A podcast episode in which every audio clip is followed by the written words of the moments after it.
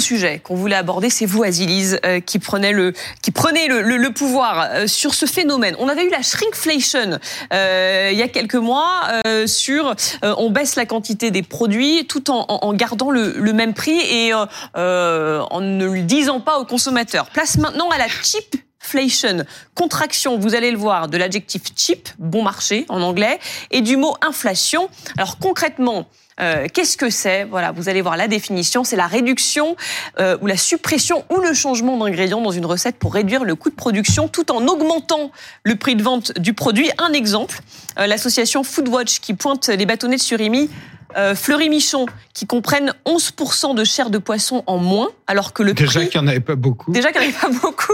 Là, c'est 11% de chair de, Il y en avait poisson 3%, en moins. alors que le prix au kilo a augmenté de 40% entre 2021 et 2023. C'est délicieux, cela dit. Mais alors, Ah oui. j'avoue que Avec de la mayonnaise. j'aime bien le surimi, même si j'admets que c'est addictif, mais ça n'a pas trop de goût. Mais c'est addictif. C'est- une texture avant tout. C'est une texture. Qui est- Parenthèse refermée. Dans une bonne mayonnaise industrielle, avec une bonne, il y a rien de meilleur que la mayonnaise industrielle. Ah, la gastronomie Les gens nous gonflent avec leur mayonnaise maison, mais une mayonnaise industrielle, il y a rien de meilleur avec un surimi industriel. Vous passez une bonne soirée. Je suis Mais assez alors, d'accord tu me diras ce que tu penses des rillettes Bordeaux Chanel parce que c'est aussi le cas. Ils ont remplacé, Délicieuse. ils ont enlevé 5% de poulet et remplacé la graisse de canard par de la Par graisse végétale. Ah, et on voit que dans d'autres aliments, c'est euh, des graisses végétales type tournesol qui sont remplacées par de l'huile de palme. Donc on, on va vraiment vers des produits de très très mauvaise qualité. Ouais. La question c'est qu'est-ce qu'on fait face à ça? c'est l'huile de palme. Euh, Il y a un arrêté de Bruxelles qui prévoit. Il y a un arrêté de Bruxelles qui prévoit euh, et qui sera certainement appliqué euh, en, avril en France, euh, qu'on affiche les produits qui ont subi la shrinkflation, donc euh, dont la, la quantité a été diminuée et dont les prix euh, ont, ont- ont augmenté profitant de, euh, de, de l'inflation actuelle. Est-ce qu'on ne pourrait pas faire pareil avec la chipflation Donc, on aurait une forme d'étiquetage, de surétiquetage des produits, mais pour quand même alerter le consommateur sur ce qu'il achète. Et la vraie question aussi, et c'est la question que posait finalement euh, ces dernières semaines euh, la crise agricole qui a été mise en exergue, c'est quel est le rôle du consommateur? Et je vais reprendre les mots de Karine Le Marchand. Est-ce que c'est pas au consommateur aussi d'arrêter de bouffer de la Il merde faut quoi? citer les grands Et auteurs. d'acheter de la merde Eh ben oui, il faut avoir les, les grandes Oui, références. mais là, en l'occurrence, Et- euh, tout, tout- tout le monde n'a pas d'ailleurs forcément le temps de regarder Bah chaque oui, mais c'est peut-être une démarche de responsabilisation moins par euh, des consommateurs Ouais. sur les produits qu'ils achètent, des produits, là en l'occurrence ce sont tous des produits transformés. Donc peut-être acheter, et je veux pas faire la, la- la morale aux gens, mais des produits euh, de meilleure qualité, des produits euh, qui, qui, qui rétribuent correctement les producteurs également, euh, et qui ne sont pas euh, des produits de merde.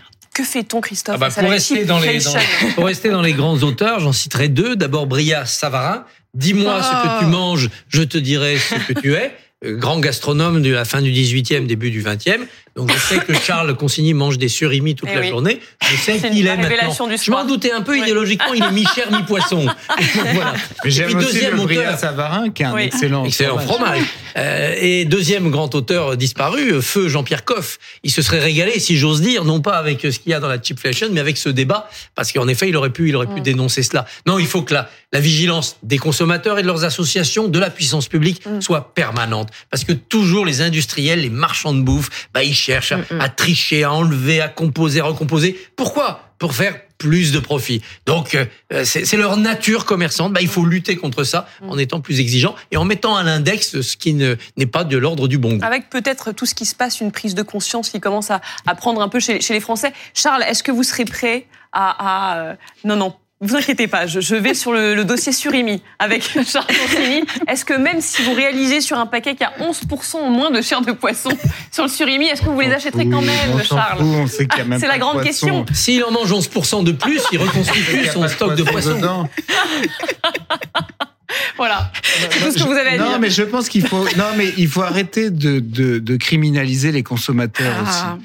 Euh, les gens achètent ce qu'ils veulent, mangent ce qu'ils veulent. Et mais S'ils c'est eux qui se plaignent. s'ils ont envie de se goinfrer de sucre, euh, ils le font. Mais en connaissance de puis, il y a tromperie, il y a tromperie là. Oui, mais on sait quand même, on n'est on n'est pas euh, euh, des, des benets, les consommateurs sont pas des benets. Quand on veut acheter un produit de bonne qualité, même dans un supermarché, on sait différencier quand même un produit qui a l'air à peu près euh, bien fait, fermier, pas trop euh, transformé, pas trop euh, euh, mélangé en sel et en sucre, d'un pro, d'un produit qui est qui est une, une forme de junk food.